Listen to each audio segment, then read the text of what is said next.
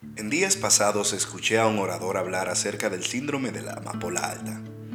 Inmediatamente investigué que es un término acuñado y utilizado en el Reino Unido, Irlanda, Australia y Nueva Zelanda para describir un fenómeno social por el cual una persona con méritos genuinos es odiada, criticada, atacada, a causa de sus dones y talentos que los distinguen de los demás. Este síndrome es una metáfora sobre cortar las mejores flores, las más altas, para que las pequeñas no salgan perdiendo en la comparación.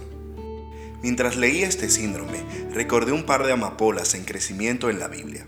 José, por ejemplo, cuando le cuenta el primer sueño a sus hermanos en Génesis 37 del 5 al 9 y les dice, oíd ahora este sueño que he soñado.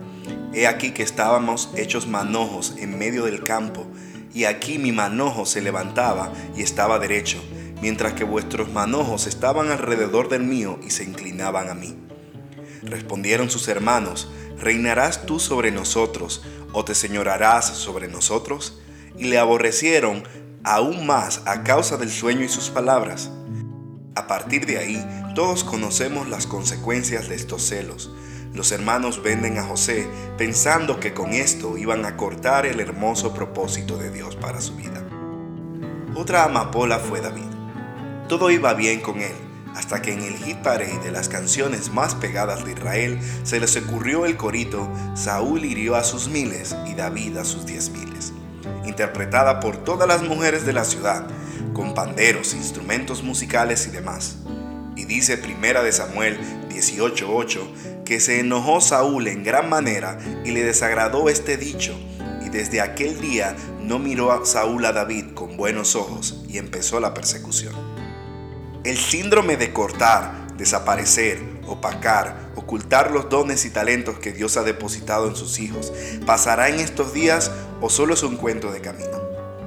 porque de lo contrario sería peligroso que naciera el deseo de cortar los talentos que se desarrollan y se levantan con el solo propósito de honrar y glorificar a Dios.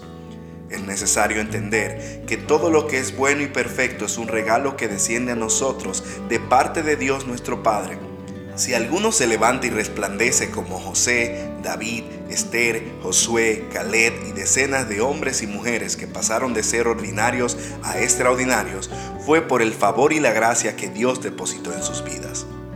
El reino necesita dos tipos de hombres y mujeres los primeros, negados al egoísmo, que reconozcan el llamado de los que para la gloria de Dios se levantan y están dispuestos a pagar el precio y a creer por encima de las circunstancias, en vez de preparar las pandoras en contra de los que Dios ha establecido. Doblar sus rodillas e interceder por más gracia y más favor para sus vidas y sus ministerios.